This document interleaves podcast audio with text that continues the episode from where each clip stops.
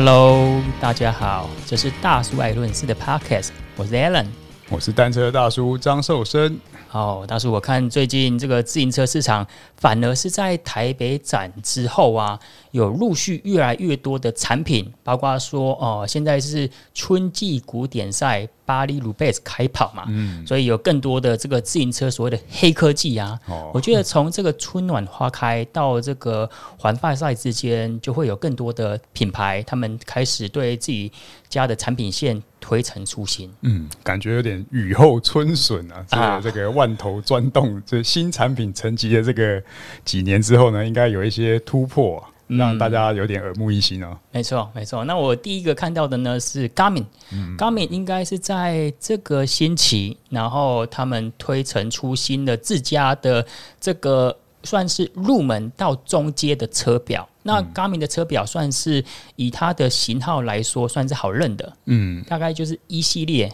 五系列。八系列，再就一千系列。嗯，那、啊、这一次推陈出新的呢，迭代的是在五系列跟八系列。嗯、那我大概快速看一下，包括 Shane Miller 还有其他的这个网红 KOL 所做的这个测评啊，它应该是继承它所谓的旗舰款式一千系列，就是一零四零。嗯，把它这个一零四零旗舰机皇的一些功能继承到它这个五系列跟八系列。嗯，啊，五跟八呢，最大的差异就是一个有触控。啊，一个没触控啊，一个记忆体十六 G，一个记忆体三十二 G。我现在就是这些呃，可能规格的差异。可是如果说以功能上来说，它跟老大哥一零四零上面是大同小异的。那重点就是呃，因为大家都知道说，现在如果你去外面吃个排骨饭、鸡腿饭啊，这个通货膨胀的感觉应该是让大众都蛮深刻的吧。所以我看这一支大部分的价格都已经涨了。而且应该是起跳，就是涨的价格一个 gap 就是五十美金，五十美金我们知道说大概差不多台币一千五千六嘛，但是可能呃加上一些可能汇率的差异啊，一般来说他们会给你算个整数，给你剩两千啊多多啊，不是算一千哦，哎，那个要佛心啊，佛心的店家啦，往上算就，无条件敬畏，大部分是这样子啊，你看包括说。苹果啊、Garmin 啊这种比较国际性的品牌啊，他们可能想说啊，我要一次把它算到足、算到满啊，未来才有调降的空间。哦，对对对，就是早买早享受，晚买看有没有一点折扣，对不对？嗯。那我们来讲一下 Garmin 这个车表，因为其实我一直以来只要说是自行车有推出科技的产品，呃，我的钱都会很情不自禁的往外喷出去这样子。可是我必须讲，我在车表部分近几年我的投资真的是比较少一点点的。我上一次买的就是 Garmin Edge 一千，哦，那个都已经是不是？六年前、七年前了，他刚开始出的时候，我确实就花了一万多块钱，那时候快要两万块钱了。哇！啊，现在就已经变两万三、两万四了嘛，所以这个车表价格就像手机一样，一去不复还。然后再来还有买 Garmin 的手表，那种铁人表，那就是买九三五，啊，现在都到九六五了。然后我我必须要讲一下，当然就是每个人的使用情境会随着他的可能境遇啊，或者说随着自己有家庭啊，或者说时常工作出差会有改变啊。像我的使用模式呢，虽然我以前有 SRM 功率计，但是我最近用的对功率训练仰赖就比较少，是因为我觉得哎，Tacx Neo 二 T 我们就有功率了嘛，啊你在。可能说你用 Swift 啊，或者说用 Zoom 的部分，哎、欸，我们就可以用我们的 iPad 啊，或是用电脑去接收功率。嗯，好像我对车表的仰赖就没有那么越来越重了。但是我相信，我想要听一下就是大叔的想法。嗯，因为大叔你讲说你最近也入手了一颗 Garmin 车表，所以它一定有它的利基市场。那像我呢，我都已经慢慢的变成了果粉。那像只要苹果有出 Apple Watch，那我就可能会入手 Apple Watch Ultra 之类的。嗯，但我相信说，因为 Garmin 它是一个非常 niche market。对啊，问一下，就是专业使用用户，他在对于 Garmin 啊，或者说像瓦户 Brighton 车表上面，对你们有什么的帮忙呢？帮忙哦，早期最早又要说历史，最早我真的从 Gami 接触，从八一零。哦，那但是现在回头看这八一零的表几乎好像没什么功能，但是以前呢，就是它主要是比较 focus 在功率训练，因为你装了踏板功率计或者是齿盘功率计之后，你出去骑，你回来要收集数据，大部分都是这样的用途，所以在那个年代，我觉得就是它的这些功能其实它一直都是以导航为主要它的诉求，可是我们几乎都没有在用过它的导航，嗯、因为我觉得在那个年代真的也是不太 OK。那但是后来开始，我记得应该是从差不多五二零之后吧，就是这个导航的功能开始有比较着重出来了。那甚至到五三零，就是你在一些路线的规划上面，像就就把我觉得是形容上有点像是虚虚拟实境的玩法，就有点像我们在骑电电竞的东西。可是我们现在在马路上，可是我们前面并没有一个荧幕告诉我们这个坡有多长。那它就是像五三零开始就有一个功能，你只要路线规划进去之后，它自动会跳出来，你现在这个坡，你离坡顶还有多远？嗯，后面还有几个坡？嗯、那这个对于我们这种爬坡不好的人来讲，帮助就很大。哦、那现在五四零的话呢，就更把这个功能，就是你不用做路线规划，嗯，你只要遇到前面有坡，它就可以把这个坡度。跑出来，有点像我们在看环发转播，有没有？哎、嗯欸，接下，下面那个等高线图，直接内建，直接说预载在车表里面，就是不会说，哎、欸，呃，三哥前面还有几个坡，我们现在不会受到这些外在的谣传，你不要再骗我了，过两个弯就到了。欸、还有就是可以用，就是。路程的资讯数据化，我们知道说，嗯、哦，是两百公尺的爬坡，而不是说剩下最后两个弯道，对，对对，可以变成数据，可以量化，可以更量化。所以在真正在路上骑乘的时候呢，这些资讯除了以前讲的，就是说功率的收集啊，然后甚至它有一些类似有点像 AI 判断你的训练量，或者是这些、嗯、甚至课表这些东西，这些当然到到它的 APP 里面才有。那我觉得应该是。反而是现在才更回归到它的强项导航。哦，对，那以前来讲，我觉得这个导航功能说实在有点鸡肋啊，嗯，那就是主要可能就是晶片啊，各种情况的情境的融入或者技术，反正总是技术总是越来越进步嘛。那现在它确实是可以做到一个很好的这个导航机的这个角色了，嗯。那 Garmin 这一次呢，我觉得，呃，因为我们纵观几个车表的品牌来说，我觉得 Garmin 他们在产品推陈出新的节奏比较刚刚好，大概就是三年推一个新品。那像五三零的话，好像大叔刚好是抓到这个产品生命周期的尾 波啊，尾段就是呃，刚好就是替这个店家做一波这个库存的清理。不会啊，现在搞不好五四零推出之后，我觉得二手市场上也会有一些五三零可能会丢出来吧。哦，对啊，因为有些人就是喜欢尝鲜嘛，嗯，那可能就把趁着现在赶快把五三零脱手，可能还有一个好价钱。嗯、不过 Garmin 有一个还蛮蛮不错的好处是，我觉得它也有点像苹果，像你这果粉就知道，就是旧机的那个嗯残值的价值还不错啦，只要你就是维护的好的话，对，因为主要是跟通路跟。售后的维修有关系啊，嗯、啊，毕竟 Garmin 算是蛮照顾台湾的消费者的。对啊，因为常常就是有点有点看到听到说，哎、欸，谁谁谁什么电池有问题寄回去，然后哎换来一颗整新品，新品 啊、好像中奖一样。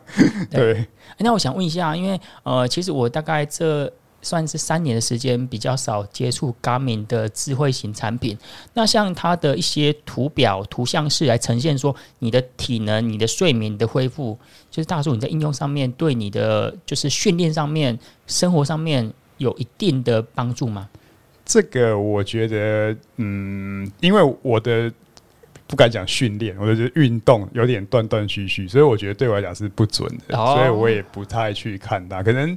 我觉得可能要问一些像铁人的，呃，这个我确实有问过，但是我就不方便透露说我们当初是采访哪一位呃这个有名的铁人选手，嗯、那他刚好是某个品牌赞助，我们就不要讲了那么深刻这样子。然后我就说，哎、欸，那你用这个最顶级的车表啊，我看说他有这个可以给你一些体能上面的建议呀、啊，你要休息呀、啊、之类的啊，对你有帮助吗？呃，他的讲法就是说，哦，这个是给休闲人士在用的啦。对我们来说，他们给的太保守了，所以我相信 Garmin 应该是抓一个可能百分之八十比较偏向于大众休闲挑战的啊，百分之可能五啊十啊一种比较竞技之类的，你还是要跟你的体能训练员来沟通，还有你要聆听内心的声音呐、啊。对，我听到的也是比较趋于保守，因为常常看到有人在 FB 或者是 IG 晒图说：“ 哎、欸，Garmin 叫我要休两天。”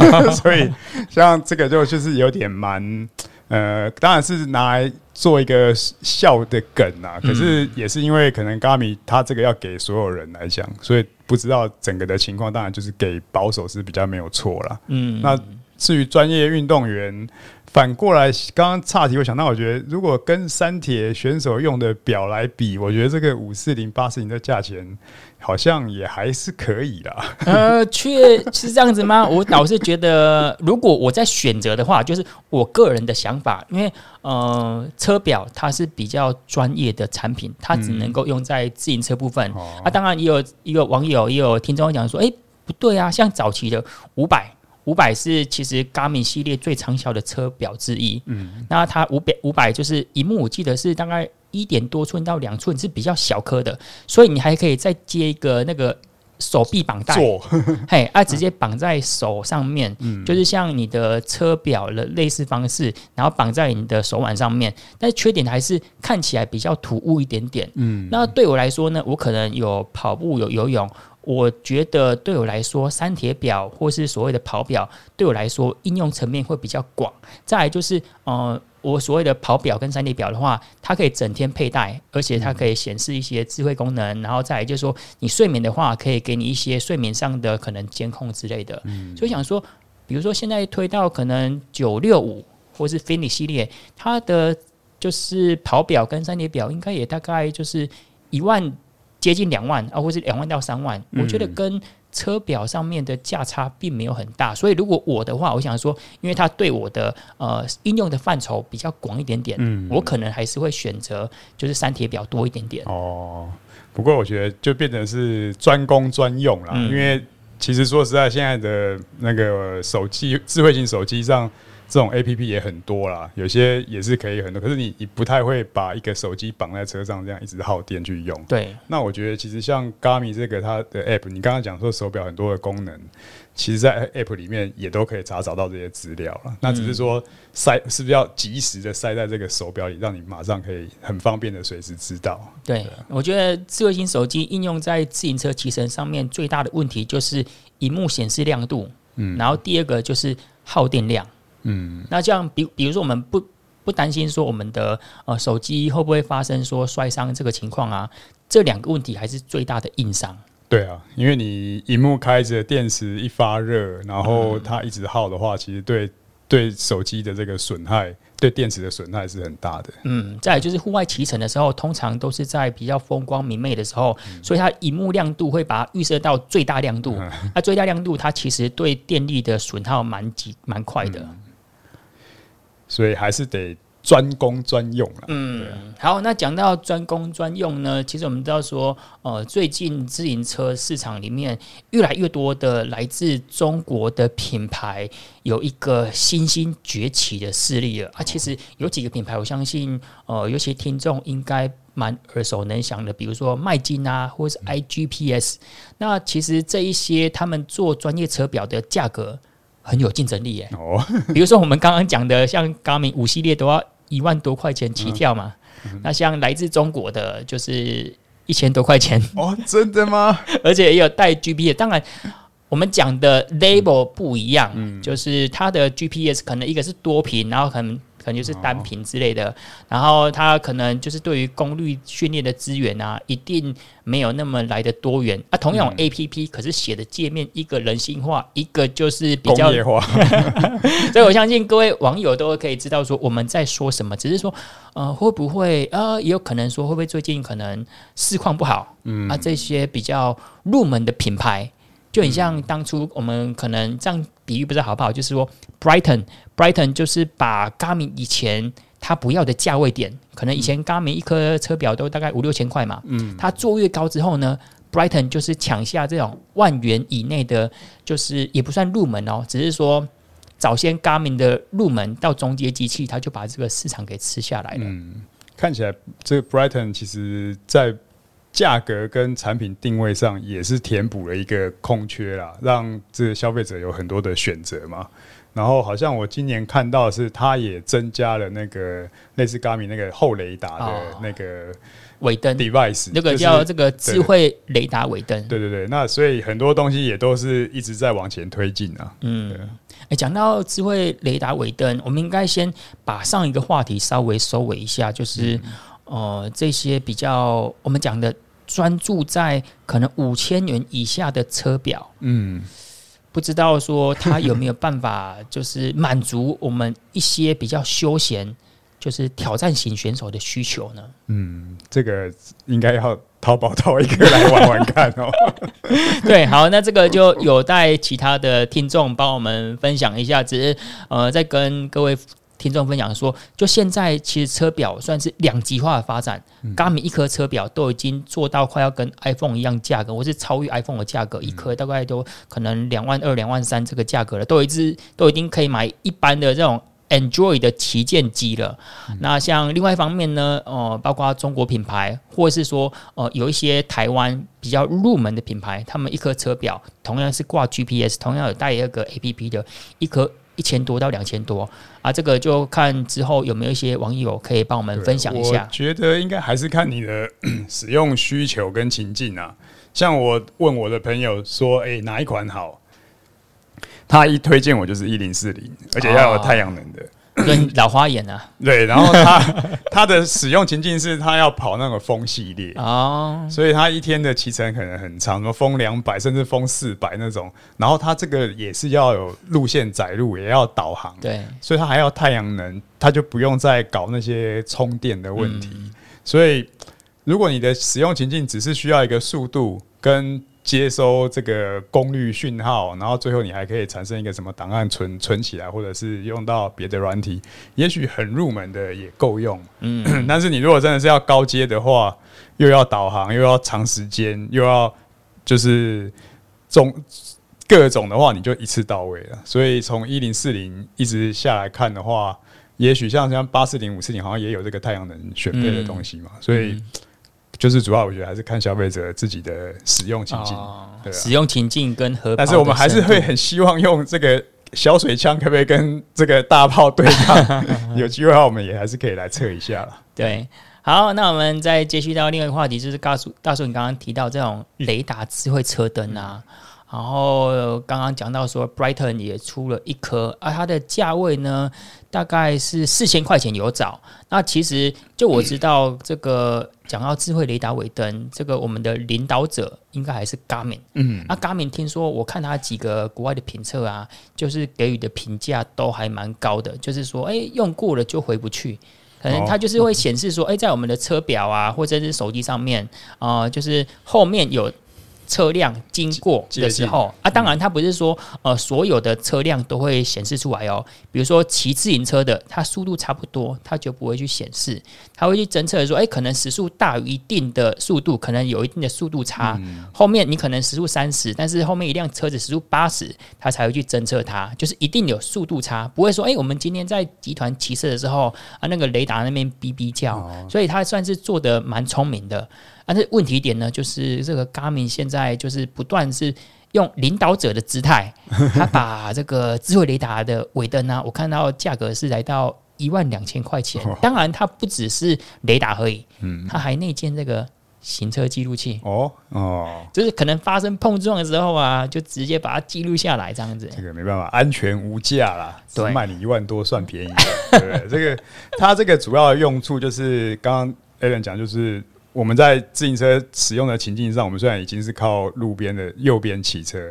那台湾靠右边嘛，可是你是靠边骑，可是常常你并不会靠的最右边。如果是后面没什么车，你确定后面没什么车，你大概就会骑在路线的至少三分之一甚至中间的地方。可是是你有这个雷达之后，后面有来车，你就可以提早知道，那你就可以再靠右边一点点。那这样子是会比较安全一点点。那其实我们在台湾自己骑车的经验上也是，你真的你真的一开始就乖乖的靠得太右边，等到大车来，他还是压你，嗯，所以你就变得右边更没路。嗯、那这个时候呢，常常我们都是以前的经验，就是如果是郊外就靠耳朵啦，后面听到有声音。嗯、可是我觉得未来搞不好电动车的时代，声音也越来越小的时候，搞不好这些这些东西也许现在是选配。未来会不会渐渐的就要变成标配了？就是你真的骑车上路会有比较一个安心的感觉了。嗯，就是让我们这些智慧侦测器啊、sensor 啊，让你做到眼观四面、耳听八方。对，那加再加上它又有行车记录器，嗯、然后 Garmin 又有一个，万一有什么意外，还会发讯息出去。对 对啊，就它就串成一个它认为的安全的一个保护的防护网、哦，一个安全生态链在里面的。所以这个也是挺有趣的啊！如果听众呢有使用到呃这些比较高阶的器材啊、呃，再跟我们分享一下使用经验。对啊，我相信在台湾，我觉得 Garmin 的投入也算是蛮深的，是因为我相信这些只要说有蓝牙 ANT Plus，其实它都要过台湾的相关的认证跟法规。嗯，所以它可能是纯粹是为了行销而做的，而不是为了赚钱。嗯，这个是必须说，哎，我们可能在产业待一段时间，就发现说。它可能这个卖的量可能几百颗，或者量一少，单价就会拉上来。对，再来就是台湾的认证真的是蛮严谨的。我们不管是在电辅车上面，或是这些蓝牙通讯手机的认证都，都呃台湾做的算是蛮蛮严谨而且完整。嗯，啊，这个都需要费用。好，那我们讲到说这个智慧蓝牙车灯啊，智慧感应车灯啊，我们在讲到说。他说：“你们觉得自行车器材啊，一直走向高价化啊？当然，高价化它可以有得到更多的 benefit，就是现在自行车除了说更轻量、更空力啊，形状做得更有个性化之外呢，现在就是做的像电子化、科技化。嗯，那这一些是进步的方向吗？就是说，会不会有没有可能就是？”可能像我们在二三十年前有一段时间，就是怀念那种经典情怀。可是现在好像渐渐的，大家已经忘记 Campy 了。对啊，就是有没有可能突然有一天，就像我们之前采访过阿 Sahi，嗯，然后有没有可能说再回到那种对于经典钢管那种钛合金车子那种细细圆圆管子的那种怀抱呢？有没有可能再走？我们不知道是说回头路恰不恰当。可是现在一直往高价化的这个趋势发展，我也不知道是不是好的。哦，我觉得因为这个门槛一直往前走，一直垫高了啦，所以以后你光现在我们前刚开始 Podcast 刚开始还一直在聊说，哎、欸，这个碟刹还是这个全 C 甲怎么样？现在你要买 C 甲也买不到了啦，嗯、所以。就是整个门槛直接就垫高，车厂新的出来推给你就是这个东西。那你说回过头要去买那些呃呃经典怀旧情怀的东西，它的保有量也就是就是这么多，也没有什么人在生产，除非有什么趋势说啊车厂又在复刻再重新弄回来，但我觉得挺难的，因为零件商可能就并没有。太多的支持啊！哎、哦，欸、我在看大叔，你刚刚讲个重点，速联未来会不会做机械传动系统？就是机械变速都是个未知数哦。对啊，啊、哦，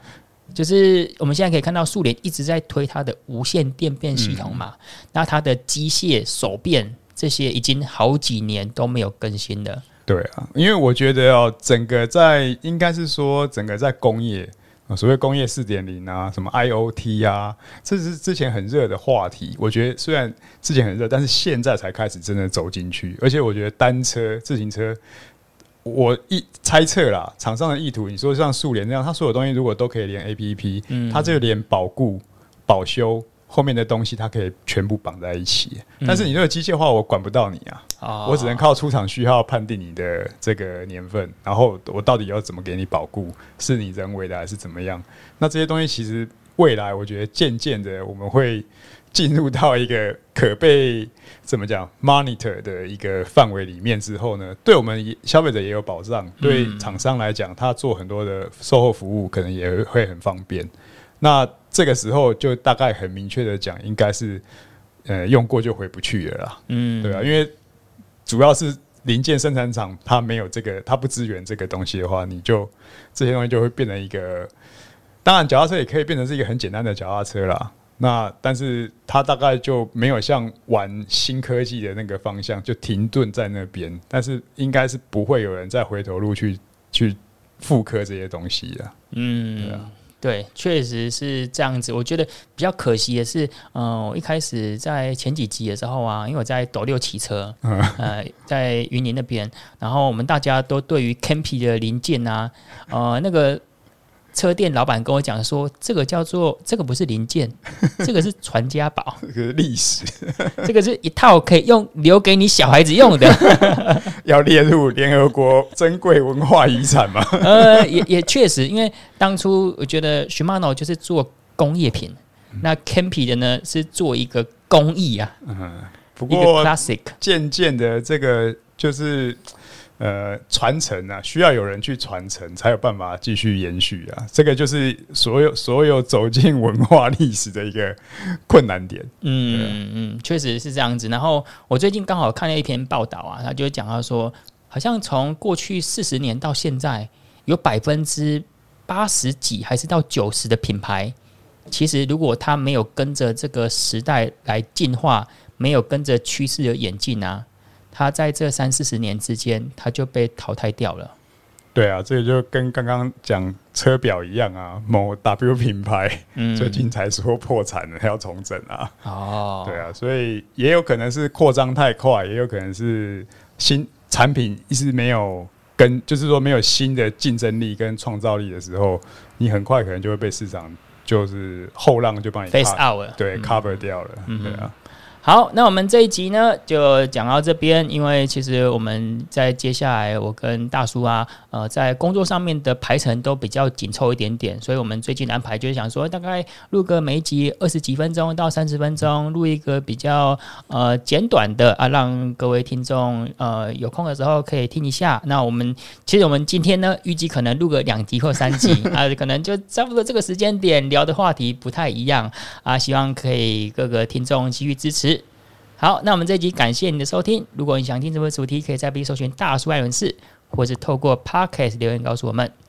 我们下次见，拜拜。拜拜。